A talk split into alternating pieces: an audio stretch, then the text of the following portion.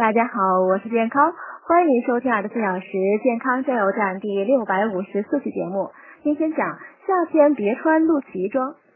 肚脐对人们来说呢，是个非常熟悉的部位，它位于腹部正中央的凹陷处，是新生儿脐带脱落后呢遗留下来的一个生命根蒂组织，在中医经络系统中属于人脉的穴位及神阙穴，人体先天的禀赋与这个穴位呢关系密切。